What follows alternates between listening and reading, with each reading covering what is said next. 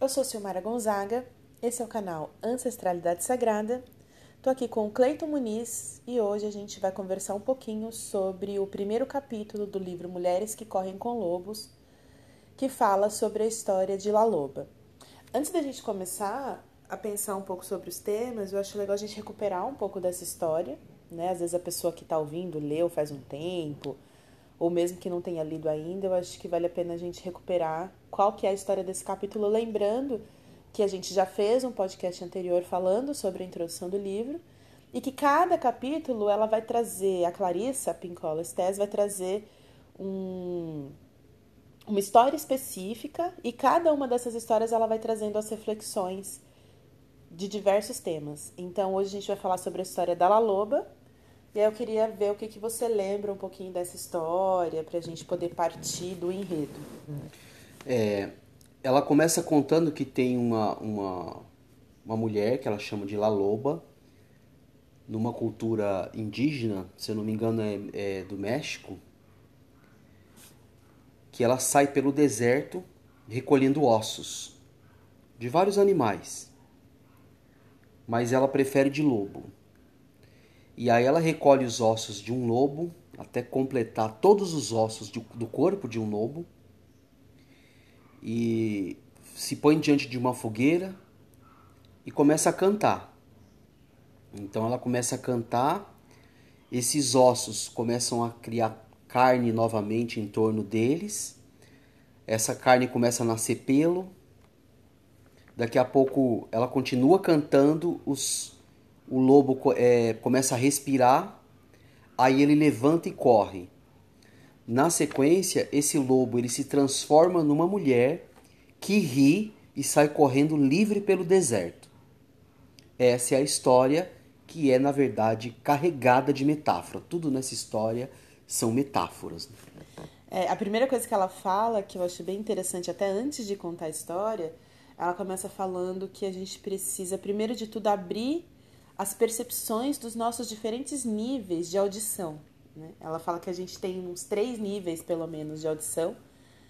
O primeiro seria conectado com esse nosso processo rotineiro, né, da escuta normal.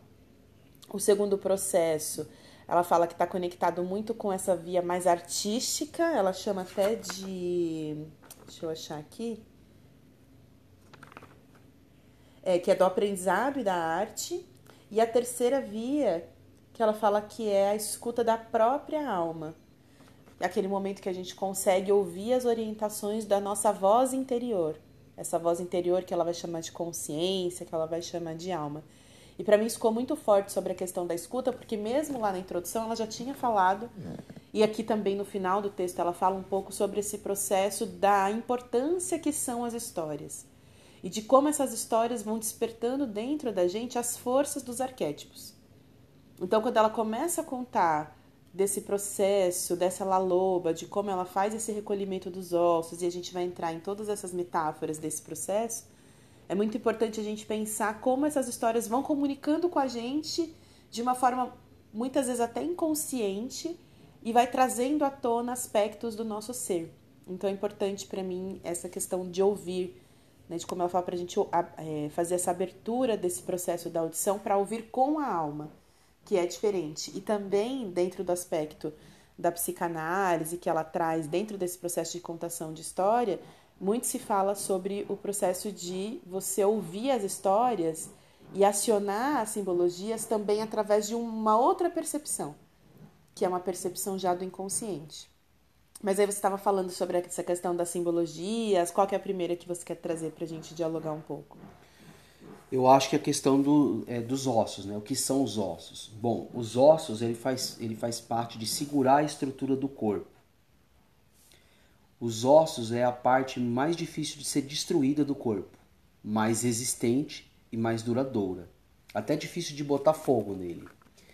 Os ossos têm capacidade de regeneração, muitas vezes. E mesmo é, o, os restos mortais de ossos de algum animal, ele vem carregado de pequenos seres vivos. É como se fosse uma ponte entre a vida e a morte. É como se a vida e a morte dialogasse através dessa metáfora dos ossos. E aí eu entendi que esses ossos, na verdade, são coisas que estão mortas e adormecidas dentro da nossa psique, principalmente da mulher, que foi reprimida ao longo da história pelos padrões de comportamento social, pelos dogmas religiosos é, e por toda a opressão que a mulher sofre ao longo da história da humanidade. No sentido de que é, esses ossos adormecidos, né, e mortos e escondidos dentro da mulher, que pode ser entendido também como seu desejo mais profundo, as suas vontades é, é primevas, é, os seus instintos, né, o que você realmente é, a sua essência. Né? Então tudo isso, quando você não acessa, você fica é, você fica doente e fica você fica sendo menos você. Né? Eu acho que esse é, o, é, o, é a primeira metáfora que eu acho interessante de trazer dessa pequena história. A segunda que eu acho muito interessante é que ela vai procurar esses ossos no deserto. E a Clarissa diz que o deserto, na verdade, é uma grande metáfora do que é a mulher, no sentido de que muitas vezes a mulher se sente como se estivesse num deserto, abandonada, sozinha e perdida, por conta de todas as opressões que ela sofre também. Mas para além dessa relação, o próprio deserto é a mulher, né? nessa metáfora. É... E é quando a gente vai pensar e olhar para o deserto, toda a vida que tem na Terra, do deserto, é, são as, é, é, é, a parte da vida da, do planeta mais resistente, mais forte. Porque é, ao longo de milhares de anos, a natureza teve que adaptar aquela vida que surge na Terra, na terra do deserto, no solo do deserto, para aguentar altíssimas temperaturas de dia e baixíssimas temperaturas à noite. Então as plantas são mais fortes, as raízes são mais fortes. Então, apesar de de aparentemente ter pouca vida, a vida que tem, ela tem uma beleza única e exclusiva, que é só dali. E a Clarissa diz ainda que quando a mulher, ela foge do seu deserto, ela foge disso e tenta ir para os limites da civilização e da cidade, meio que é, para realizar uma fantasia que ela cria na cabeça, ela está fugindo de si mesma. Ela tem que, na verdade, é, dialogar, enfrentar e vivenciar esse deserto que ela está e que ela é. Para poder comentar, isso daí suscita várias coisas, né? Eu vou começar pelo final, que é sobre essa parte que você fala do deserto e me fez lembrar daquele texto do Nietzsche, das três metamorfoses do espírito. Que ele diz que é quando o espírito se transforma primeiro em camelo, depois em leão e por último em criança. E quando ele fala das três metamorfoses do espírito, ele diz que a primeira grande transformação vai acontecer no deserto. Não sei se você se lembra dessa história. Que ele fala que é preciso que o camelo, depois de aguentar todo o peso do mundo, toda a carga, né? E essa carga pode ser entendida justamente como as questões sociais, culturais, históricas, toda essa questão da opressão que a gente carrega como um determinante do que a gente tem que ser mas que na verdade você precisa ir para o deserto, o camelo precisa ir para o deserto para ele ter o primeiro grande enfrentamento. Ali ele vai se encontrar com o dragão que ele coloca no texto e ele chama de tu deves. Aí ele fala, então no deserto o, é, o camelo vai encontrar com o dragão, que é o tu deves. O tu deves, que a gente vai interpretando também, né, já dentro de uma simbologia, como a própria questão da sociedade, aquela que te diz o que você tem que fazer, como você tem que fazer, como você tem que ser. E aí ele vai sofrer a primeira metamorfose, porque antes ele só dizia o sim para tudo, né? Me dê tudo para que eu carregue, coloque tudo nas minhas costas, mas ali ele vai conseguir dizer o não. Ele fala que é o sagrado não. E esse processo é justamente isso, essa reconexão que acontece no deserto. Eu sinto muito esse deserto como aquela possibilidade de quando você só tem você mesmo e suas forças, suas forças mais profundas. Porque qual que é o contraponto do deserto, se a gente for pensar? Pode ser a selva, a abundância da natureza, né? Uma paisagem já cheia de, de florestas, de rio. Então, dentro dessa abundância, eu penso também isso, que muitas vezes quando a gente está numa fase da vida confortável, né? Sem nenhuma escassez de nada, tudo fluindo, de uma certa forma a gente vai se acomodando dentro desses processos internos, muitas vezes até esquecendo deles, e vai vivendo a vida. Então, o deserto para mim é essa grande metáfora do enfrentamento, da escassez. Por mais que dentro dessa escassez você tenha todas as reservas de forças, é preciso que você se depare com a escassez de alguma forma para que você faça o movimento. O movimento de dizer não, o movimento de se reconectar. Porque você não vai ter mais nenhuma facilidade. Então, para mim é muito forte também essa simbologia do deserto. E quando você fala dos ossos, é uma grande chave do texto. Né? A primeira chave do texto é justamente essa. Entender o que, que são esses ossos. Qual que é esse trabalho de recolher ossos. No final, do, ela vai começar o texto falando disso e no final do texto ela vai dizer, você quer fazer um trabalho psicanalítico, alguma coisa assim? Ela fala, vá recolher os seus ossos. E aí muita gente fica perguntando, mas como assim? O que, que é esse processo de recolhimento de ossos? E para mim fica muito forte no texto também quando ela vai, principalmente na parte das manifestações culturais, da conexão com a natureza, quando ela fala que uma dessas formas, e para cada mulher isso vai se dar de uma determinada maneira, mas ela dá alguns caminhos. E ela fala: através da dança você se reconecta e recolhe seus ossos, através da escrita, através da poesia, tocando um instrumento, batucando, tudo que te reconecte de alguma maneira com a essência da vida e com a essência da criação. Para mim é muito forte quando ela coloca que o primeiro processo que ela faz depois de recolher os ossos é diante da fogueira. É se colocar diante do fogo para começar a cantar e o fogo trazendo justamente essa simbologia da energia da criação. O, o, você falou que os ossos têm essa simbologia da vida, morte e vida que ela coloca no texto, mas o fogo também traz essa simbologia. Ele é o processo que faz a transformação tanto para a criação, a partir do fogo, a gente sabe que a humanidade evoluiu muito. Aliás, a gente sai, né? Não é isso? A gente sai da pré-história para a história justamente através do conhecimento do fogo, que vai permitir ao homem desenvolver muitos dos seus conhecimentos. Então, assim, ele é um motim, uma potência de criação, mas ele também tem essa potência da destruição e da finalização.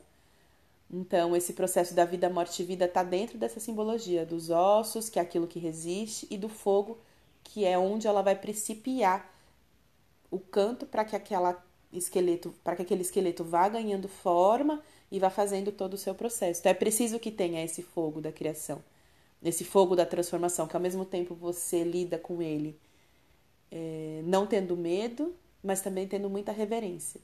Né? Porque por mais que a gente fale, ah, a humanidade dominou o fogo, a gente sabe que os elementos da natureza eles são indomináveis. Né? Eles não, não tem como você domar a natureza. Ela é o que ela é. E ela vai dizer também em alguns momentos exatamente essa frase, que a mulher selvagem, essa loba, ela é o que é.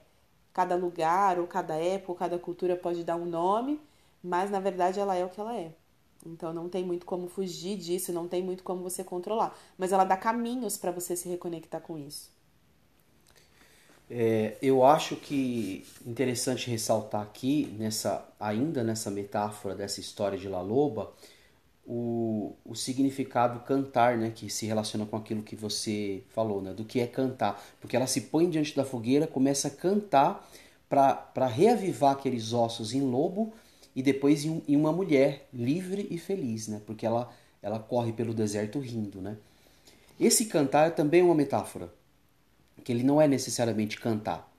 É cantar se o que se cantar for o que tem mais forte em você. Na verdade, esse cantar, ela fala isso também, relacionando com a criação e com as artes. Ele pode ser qualquer coisa que você goste muito de fazer e você não faz, por diversos motivos. Ou porque você está aprisionada dentro de uma vida que você mesmo se aprisionou, ou porque estão te aprisionando, ou porque a sociedade, as leis, as normas e as regras são aprisionantes, né? Porque tudo que tem na civilização é, é, é o contrário, nada contra a corrente do que é resgatar essa mulher selvagem. Porque vale lembrar também a introdução que ela fala que, na verdade, todas essas histórias que ela vai contar ao longo do livro é como se fosse para você reavivar e reanimar e resgatar e entrar em contato com essa mulher selvagem que você tem dentro de você. E que você é, na verdade. Você é uma mulher selvagem. Né? Tiraram a sua selvageria, que ao meu ver, e eu acho que ao da Clarissa também, é superior a esse modo de vida é, civilizatório, tiraram isso com a civilização e com tudo que, que tem aí. hoje de opressão contra a mulher em toda a história da civilização. É interessante pensar quando você fala sobre esse processo de, de se. É como se fosse um processo de se perder de si, porque esse selvagem que ela coloca é como se fosse a nossa alma mesmo. Aquilo que faz a nossa alma cantar, aquilo que faz a nossa alma vibrar.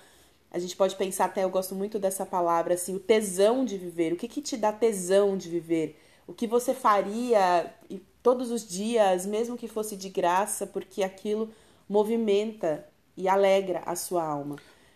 Pode ser batucar, pode ser tocar um instrumento, pode ser dançar, pode ser pintar, pode ser desenhar, pode ser escrever, pode ser uma série de coisas. Então, mas é interessante pensar que o processo civilizatório, como que a gente chega nessa perda com esse processo civilizatório?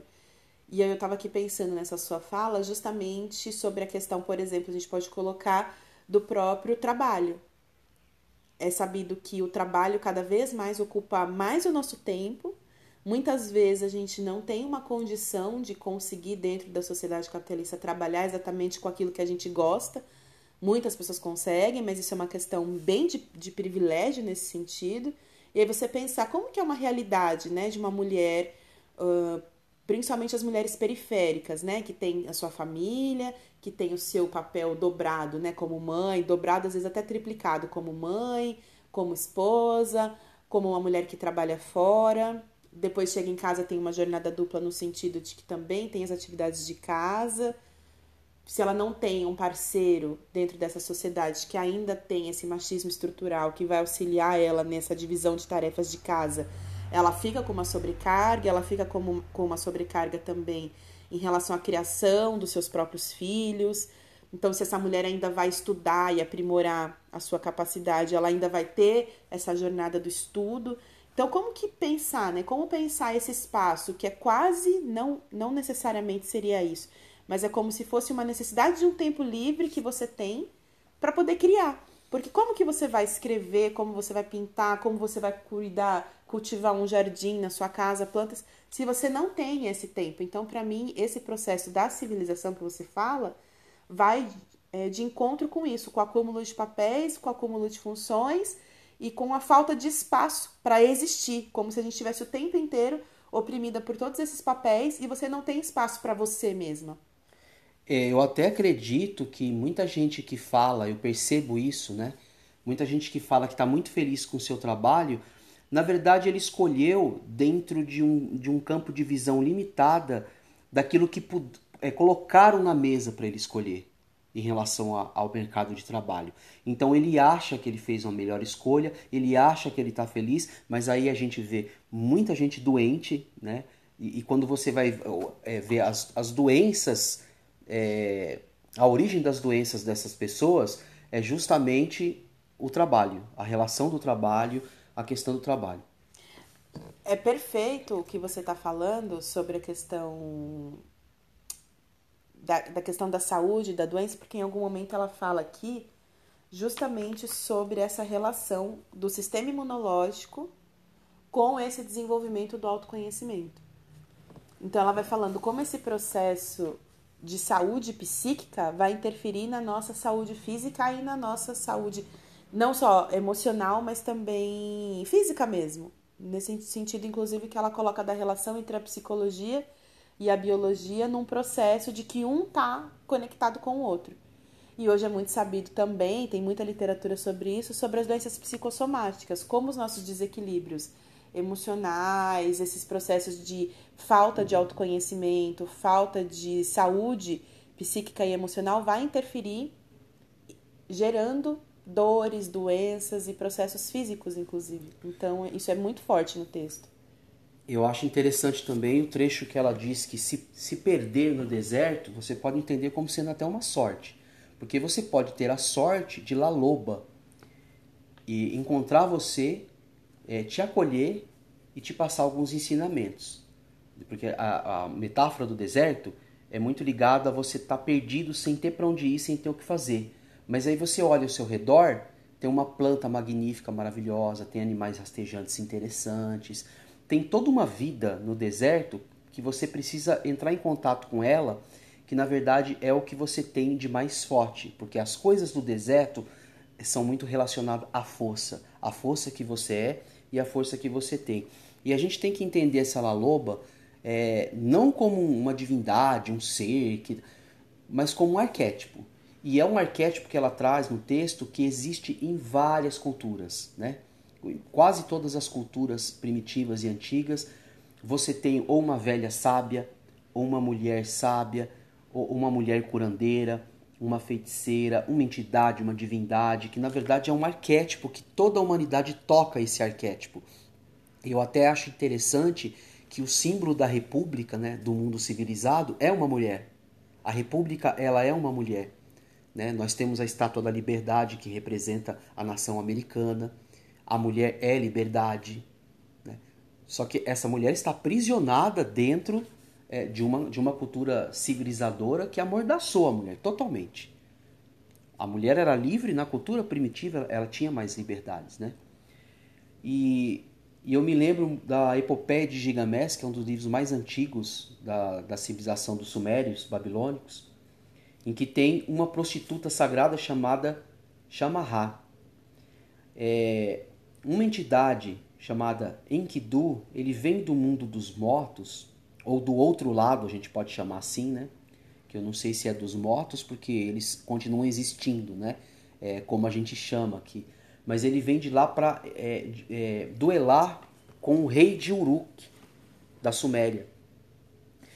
E ele não consegue se adaptar nesse mundo aqui dos vivos, né? Nesse mundo, nessa realidade racional que a gente está. E ele, ele acaba duelando com esse rei Uruk, mas fica amigo dele na sequência da história. Fica amigo e eles começam a viajar pelo, pelo mundo à procura de conhecimento e aventura. E à procura de aprendizado também do que é viver aqui na Terra e do que é estar aqui. Só que é, eles não conseguem encontrar. Até que Enkidu se encontra com uma prostituta, com essa prostituta sagrada, e aqui a gente tem que entender prostituta não como o que a gente conhece hoje da, da prostituição, que tem muitas vezes uma relação opressora, é, é, é, é uma realidade opressora para a mulher, né? E, e, uma relação de comércio, né? onde a mulher vende o seu corpo. Muito, é, em muitas culturas e civilizações passadas, a, a, a figura da prostituta ela era uma divindade, né? E, e, a, e, a, prostituição era vista com, com, outra, outra maneira, era uma questão de status também dentro de algumas sociedades. As mulheres eram mais instruídas, eram mais livres, elas davam conselhos, eram conselheiras. Essas eram as prostitutas também, né? É, é para além de só ter uma relação com o corpo. E depois de passar seis, sete dias com a, com a Shamahat, com essa prostituta sagrada, Enkidu ele simplesmente se encontra na sua existência, na vida, ele passa a entender o que é a vida aqui na Terra, o que é a vida aqui na Terra dele, né, a vida dele, e ele consegue entender qual que é a missão dele aqui na, na Terra e na, nessa, nessa nova existência dele. E passa a viajar o mundo, continua viajando pelo mundo é, para dividir conhecimento, né, dividir aprendizado. E é, é, é, esse arquétipo, né? Que tem em várias culturas e várias civilizações. Em Édipo Rei, por exemplo, de Sófocles, na Grécia Antiga, a gente tem as sibilas, que eram as feiticeiras adivinhas, né? Que ficava no oráculo de Delfos e todo mundo ia lá consultá-las para saber do seu futuro, do seu presente, as relações que você tem, as coisas que você tem que resolver do seu passado. E, é, são todas mulheres a, cada civilização e cada cultura vai dar um, um nome para essa mulher como se ela fosse uma, uma, uma, uma, uma divindade que existe mesmo, né? A Clarissa no livro ela vai dizer que na verdade esta essa velha, essa mulher que ela chama de velha, né? Ela tá entre o mundo da racionalidade e o mundo do mito, né? Mas ela não é nenhum nem outro. Ela não é nem a racional, é, ela não é uma a, a, racionalidade, né? Nada racional, e ela também não é um mito, porque a gente entende mito como se fosse uma coisa que não existisse, é uma história de metáfora para a gente entender é, alguma coisa e se inventa uma história para você entender alguma coisa que está aqui. Por isso que ela diz que essa velha, essa mulher, ela não é é, um, um, mito. Ela existe. ela existe. Ela, a existência dela está entre esses dois universos, entre o universo do racional, do aqui, do agora, de tudo que a gente entende e consegue entender aqui agora, e esse universo do mito. Esse processo que está falando entre mundos, entre né, uma coisa e outra, ela vai dizer que o Jung é o que ele chama de inconsciente coletivo. Porque os arquétipos, eles habitam justamente esse espaço do inconsciente coletivo, como se fosse um lugar aonde toda a humanidade se encontra, por isso que você fala, né, independente da cultura e independente do tempo, porque é uma questão atemporal, e da humanidade, é universal, é um espaço em que todos nós podemos tocar. E os arquétipos, eles vão justamente trazer esse processo de reavivar dentro da gente algumas questões iniciáticas e norteadoras da nossa experiência. Inclusive, ela fala na introdução sobre a importância de resgatar essas histórias, que muitas delas são histórias iniciadoras, no sentido justamente de dar uma orientação sobre o comportamento e as atenções que a gente precisa ter no desenvolvimento da nossa própria vida, que é inclusive o desenvolvimento da nossa própria psique. E aí eu só queria reforçar, voltando ao assunto, ligando com isso que você está falando, mas voltando ao assunto de como a gente precisa trabalhar esse processo de autoconhecimento e trabalhar essa conexão com a saúde da nossa psique, conectando isso com a saúde corporal, como ela fala na questão da conexão entre a, a psicologia e a biologia e trazendo isso para a saúde do nosso corpo. Porque muitas vezes a pessoa pergunta: ah, mas eu vou fazer toda essa jornada desse livro, vou fazer toda essa jornada dentro da minha psique, mas qual é a importância? Da psique dentro da nossa realidade. Muitas pessoas hoje ainda acham que fazer terapia é um artigo de luxo, que qualquer processo, seja ele dentro da psicologia, dentro da psicanálise, dentro das terapias holísticas, das terapias corporais, existem vários caminhos para que esse universo seja trabalhado. Mas muita gente ainda tem essa visão de que é você jogar dinheiro fora, de que não tem nenhuma relevância, e quando você vai às vezes se aproximar, que aquilo não vai ter impacto nenhum na vida dela.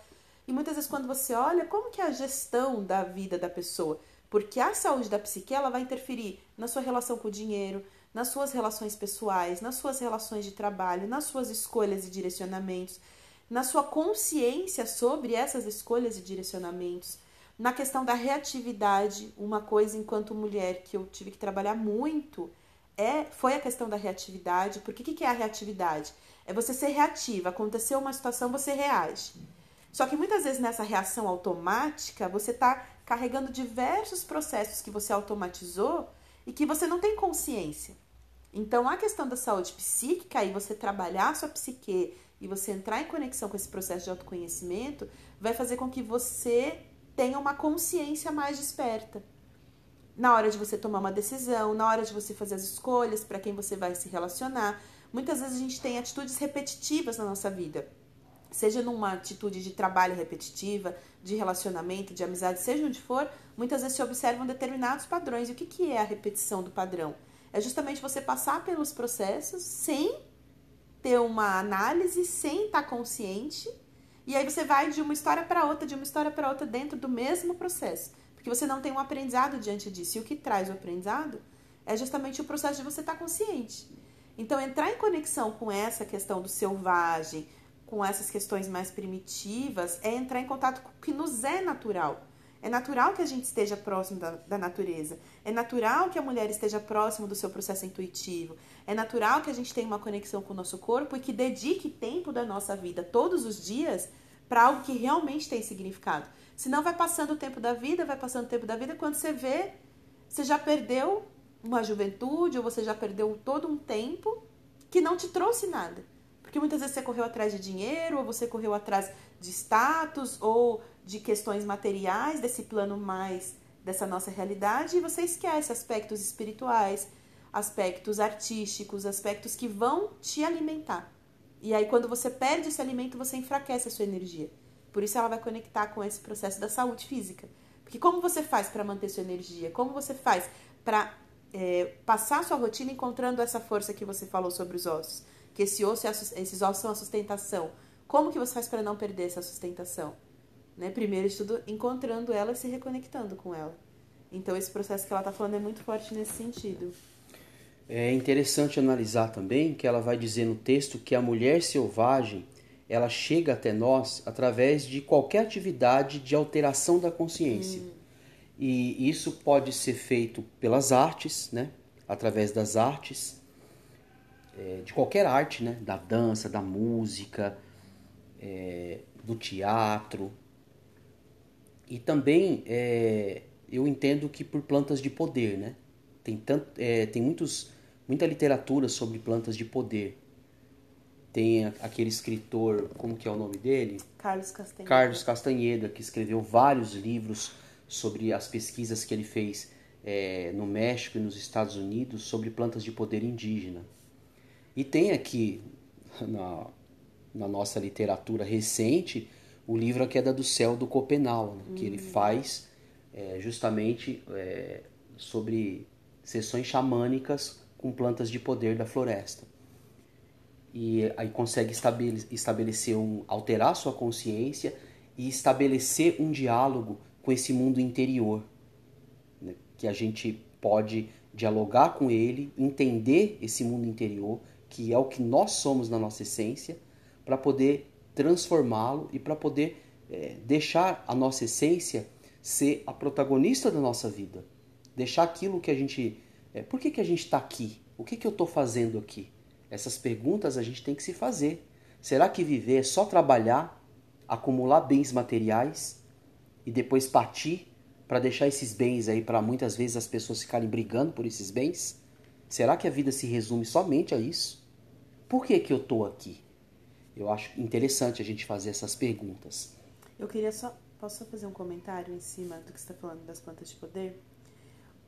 eu acho importante colocar um cenário bem atual para quem já está um pouco mais próximo desse universo, que hoje a gente tem muito recorrente aqui na parte mais da cidade, porque enquanto a gente está falando até de Carlos Castanheda, ou mesmo do que você falou do Copenau, a gente está falando de uma realidade ainda muito conectada com a natureza e muito conectada com esses rituais mais xamânicos. Lá no Carlos Castanheda ele vai falar muito sobre a, questão do peiote, é, o Copenau vai falar de, de uma outra erva, de uma, uma outra mistura de plantas, mas aqui a gente tem cada vez mais próximo da cidade a questão da ayahuasca. E aí eu só queria fazer um adendo sobre essa questão do uso das plantas de poder e dessa disseminação da ayahuasca em diversos tipos de rituais e algumas coisas acabam se perdendo dentro do processo, porque é um processo primeiro muito forte, ela diz que todo o processo de alteração, ela que eu digo a Clarissa, né, coloca que todos esses processos de alteração de consciência você precisa ter um respaldo muito forte, uma preparação muito forte para entrar em contato com esse universo, porque ele realmente é um universo que vai mudar muito a sua percepção e que se você não tiver preparado, você pode inclusive sair dali com mais problema do que você entrou. E o que, que é essa preparação? Para mim, essa preparação parte principalmente da questão dos repertórios. Eu falo isso por quê? Porque eu tive experiência com a ayahuasca por bastante tempo, por mais de sete anos, hora mais próxima, fazendo rituais de 15 em 15 dias, hora um pouco mais distante, me conectando a cada três, quatro meses.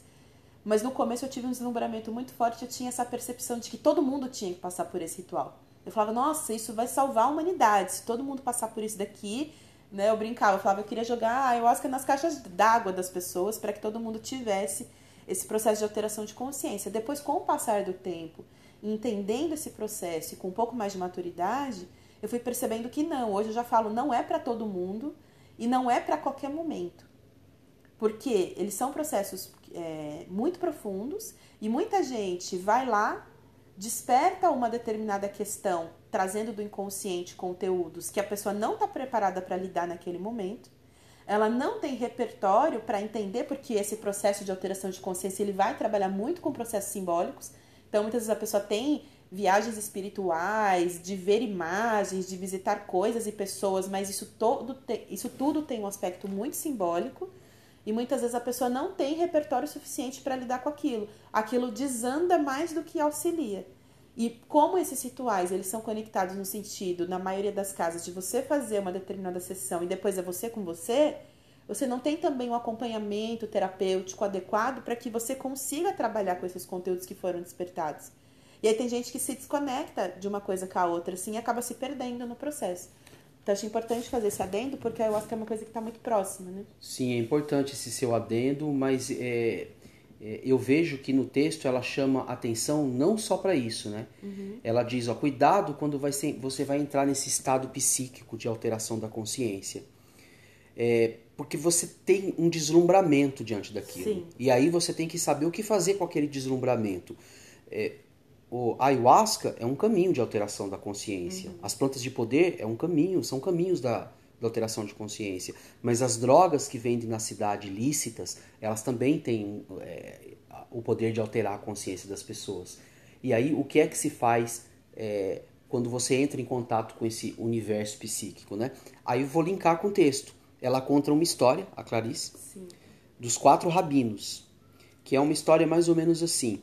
Um anjo desceu do céu, levou quatro rabinos para a sétima abóboda do céu, para que eles contemplassem a roda de Ezequiel, que é algo indescritível, que é algo é, é maravilhoso, espetacular e, e, que causa muito impacto, né, para quem vê.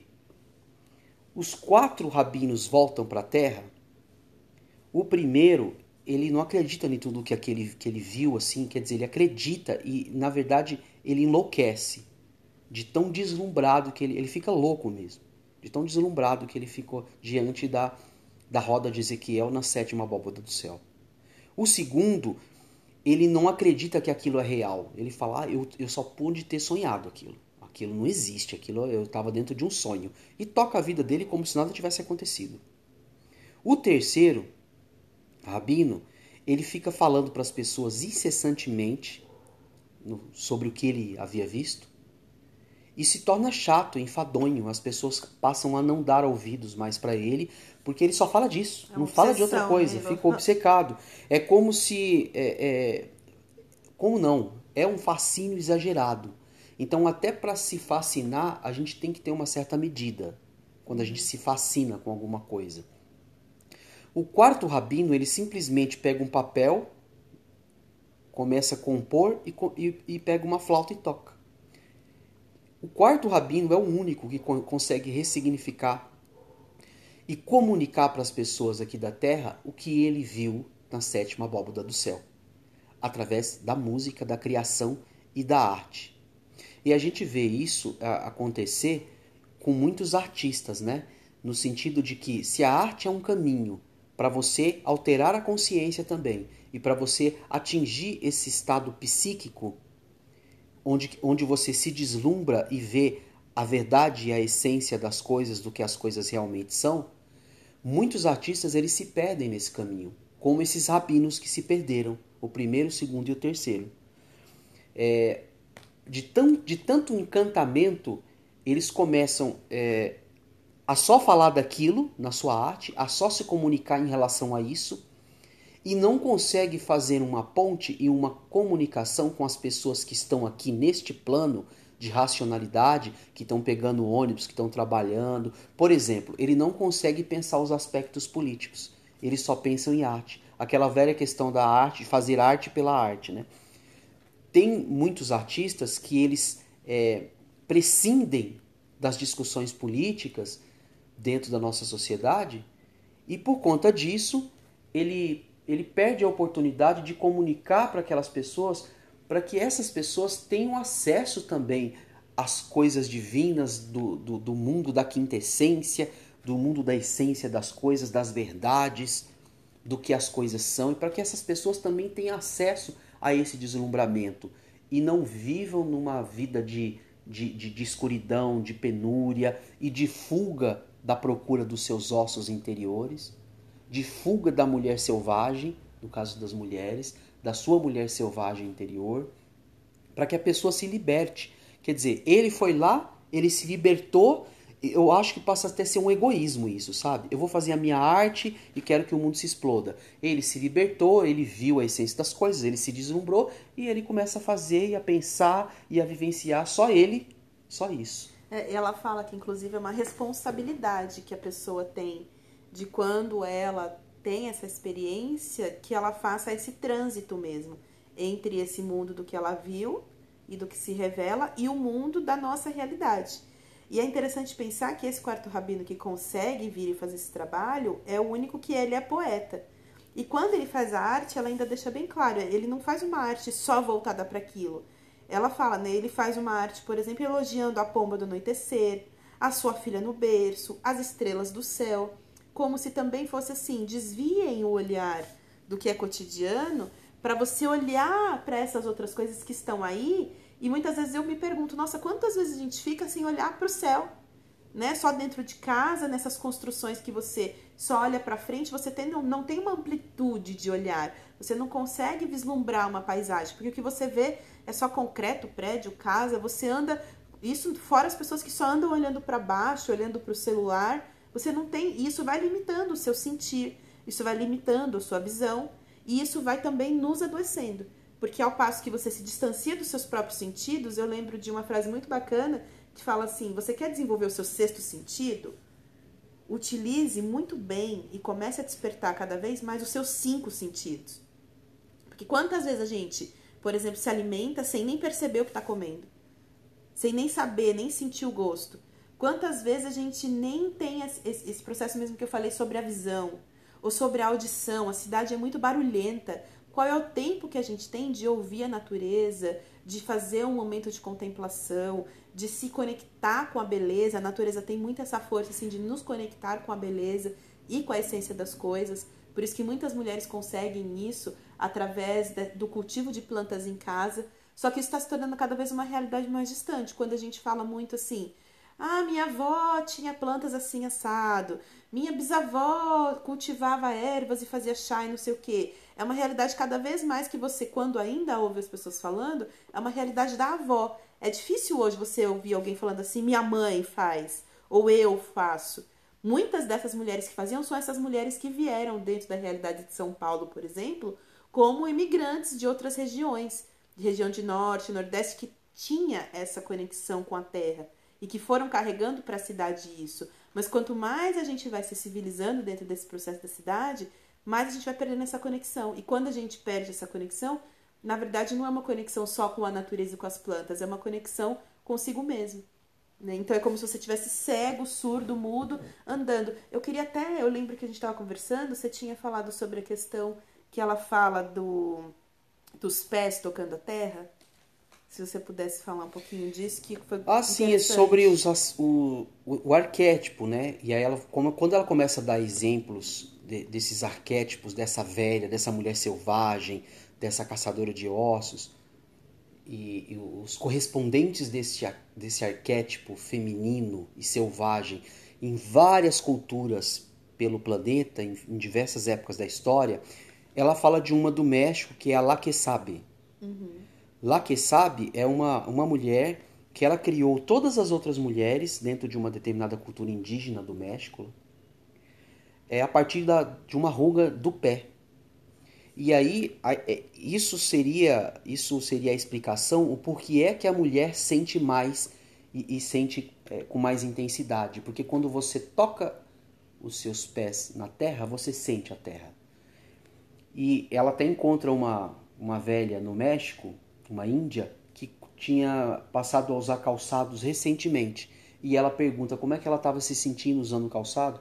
A índia disse que se sentia como se fosse uma cega, Nossa, que ela não conseguia mais ver o mundo, porque ela viu o mundo através de, de andar descalça e tocar a terra. E a terra tem uma simbologia é, da, da mãe, né? A mãe que acolhe tudo e que alimenta também, que nos alimenta.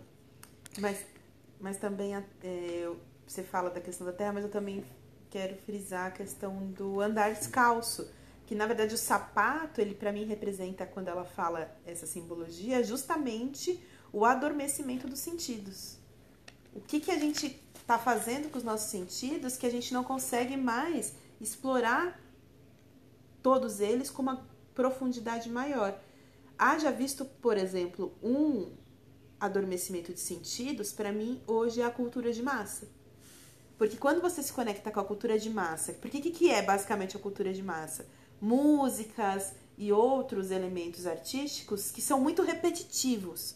Eles têm uma tendência de fazer você pensar sempre a mesma coisa, não ter uma profundidade de pensamento, não ter elementos para que você consiga construir, um pensamento mais elaborado, e aí você fica sempre no raso. Isso adormece os nossos sentidos. Isso adormece a nossa capacidade de ouvir, a nossa capacidade de pensar. Então, os sentidos, quando eles vão sendo adormecidos e o próprio processo dentro do capitalismo, dentro do patriarcado, é um processo de controle e de poder, que na verdade toda a base é pelo poder. E o poder, para ele se sobressair, ele precisa controlar os corpos. Controlar os corpos e os pensamentos. E nada melhor do que você produzir uma cultura que seja uma cultura de repetição e de anulamento de um pensamento crítico.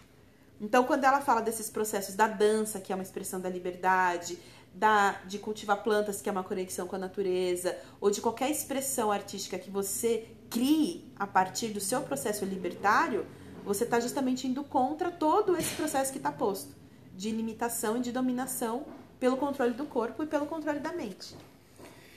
Eu acho interessante também é, quando ela relaciona esse mito, que na verdade não é um mito, né? Essa história de La Loba, da mulher que recolhe ossos e ressuscita, com os diversos mitos de ressurreição, de ressurreição através do, do, do da, da, história da humanidade.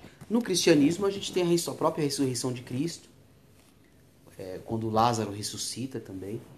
Isso tem uma simbologia muito forte no sentido de que a ressurreição ela está relacionada é, com o que é que você deve é, é, reviver ou viver, deixar viver, e o que é que você deve deixar morrer dentro de você.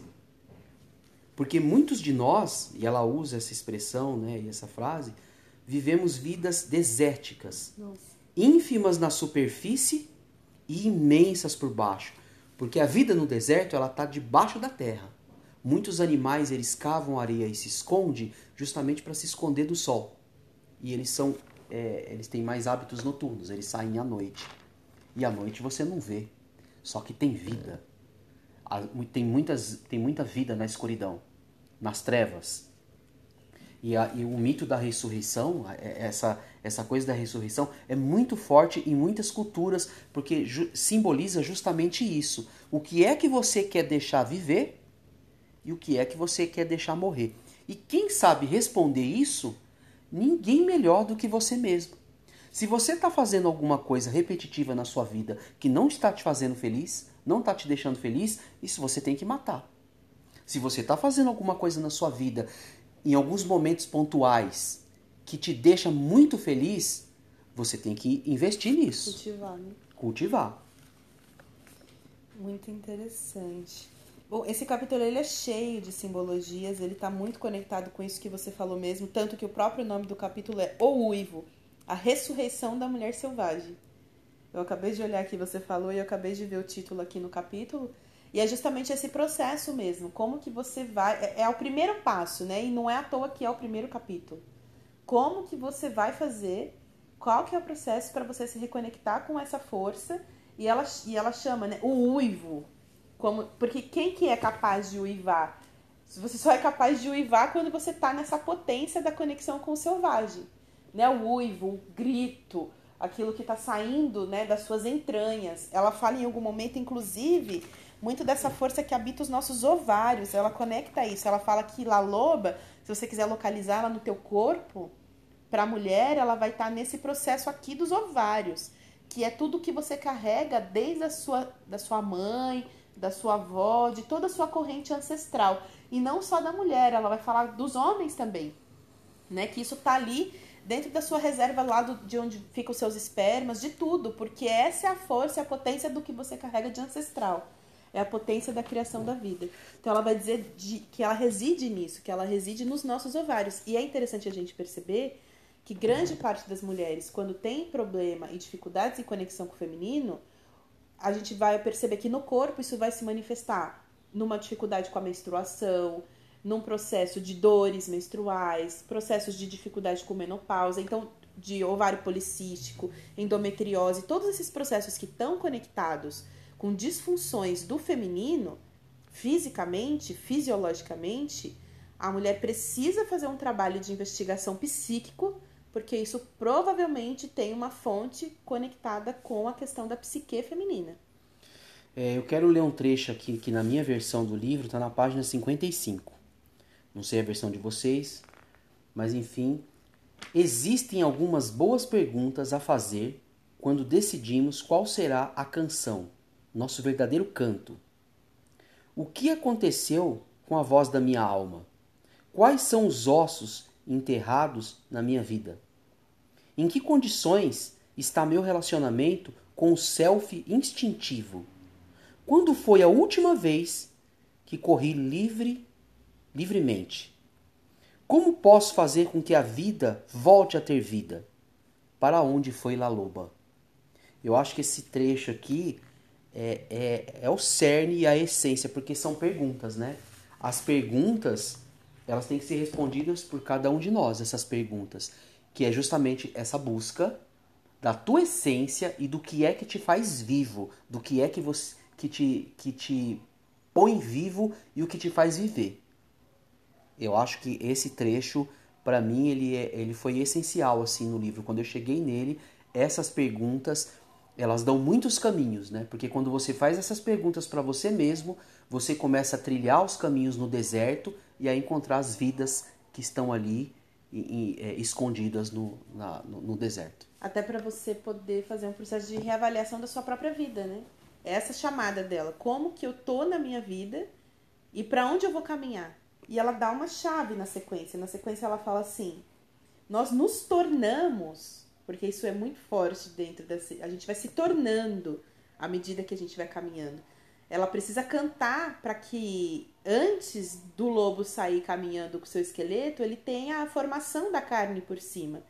Depois ele abre os olhos. Então, assim, vai tendo uma sequência de questões que vão acontecendo ao longo do canto para que ele consiga se transformar depois numa mulher que corre livre.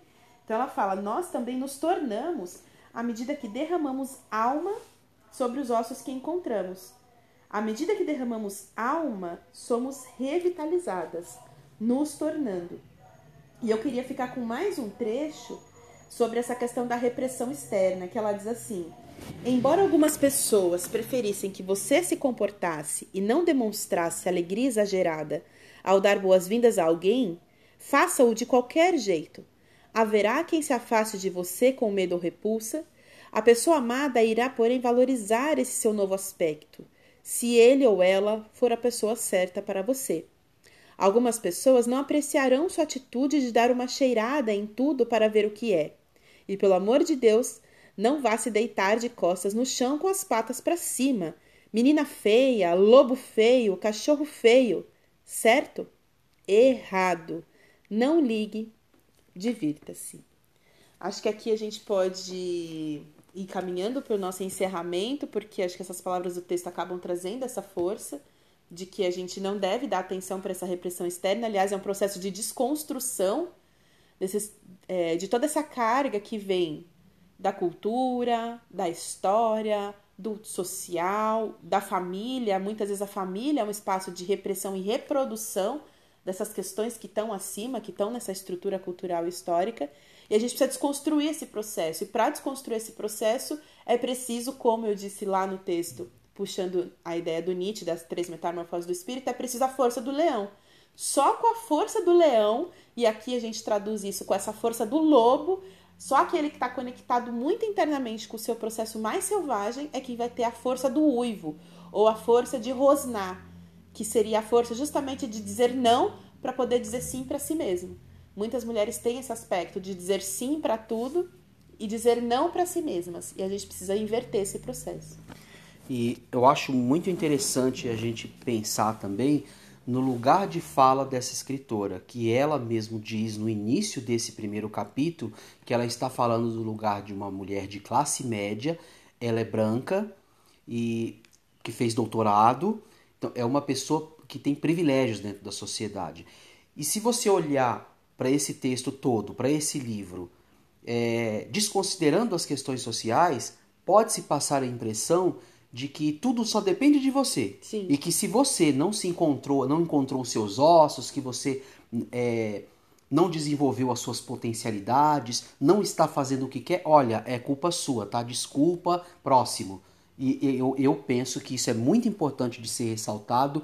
É, ela não toca muito nesses aspectos políticos, sociais, dentro do texto, mas ela diz que não toca também, talvez porque não domine, talvez porque não queira, enfim, o, o motivo eu não sei. Mas a gente tem que pensar sobre essas coisas, porque quando você olha para uma mulher periférica, é, que mora numa favela, abandonada pelo marido, com três, quatro filhos para criar, muitas vezes que, que, que, é o pior, né? que é menos desassistido ainda, uma mulher negra dentro da sociedade, que é menos desassistida ainda é, em todos os aspectos em relação a uma mulher branca pobre. Sim. Né? Isso são dados estatísticos, não sou eu que estou dizendo. Aí você diz para ela, olha, você não, não, não tá feliz aí na tua vida, é culpa sua, filha. E não é assim que a, não é por aí que a banda toca. E aí eu queria é, ressaltar uma coisa que me chamou a atenção no, no livro, no início do, do, do, conto, que a Clarice ela sai procurando um lugar de floresta para viver nos Estados Unidos. E ela vai mudando porque ela queria um lugar muito selvagem para morar, que tivesse muitos animais, muitos lobos, que ela gosta de lobo. E, os, e, e ela estava numa época em que estavam exterminando os lobos e matando os lobos, destruindo uma parte da natureza. Aí, é, a, a Clarissa, ela ela me chamou a atenção para nossa história, porque a gente está vivendo aqui no Brasil essa história dela. A gente está vivendo uma época de extermínio da natureza, com essas queimadas que a gente sabe que são produzidas pelo latifúndio, são queimadas criminosas, incentivadas pelo governo federal. E quando e o capitalismo ele tem essa, essa coisa de destruir a natureza, porque a natureza é livre.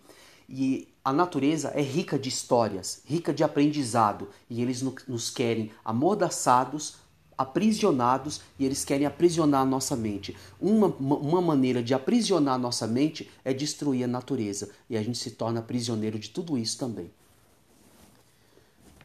Perfeito. A gente depois pode explorar mais essa questão também do distanciamento né, que a cidade faz, de distanciar as pessoas da terra e da produção do seu próprio alimento, mas a gente vai, vai deixar isso para uma outra conversa, porque todos esses processos, quanto mais você vai tendo incapacidade de produzir o seu alimento, de ter saúde, de ter saúde física, mental, tudo isso vai interferir nesse processo de ficar refém desse controle. Mas é isso. A gente ficou aqui com o nosso primeiro capítulo. Depois a gente vai gravar mais um, mais um encontro de podcast por capítulo. E eu fui. Então, Silmara Gonzaga, Cleiton Muniz e esse canal Ancestralidade Sagrada. Até a próxima.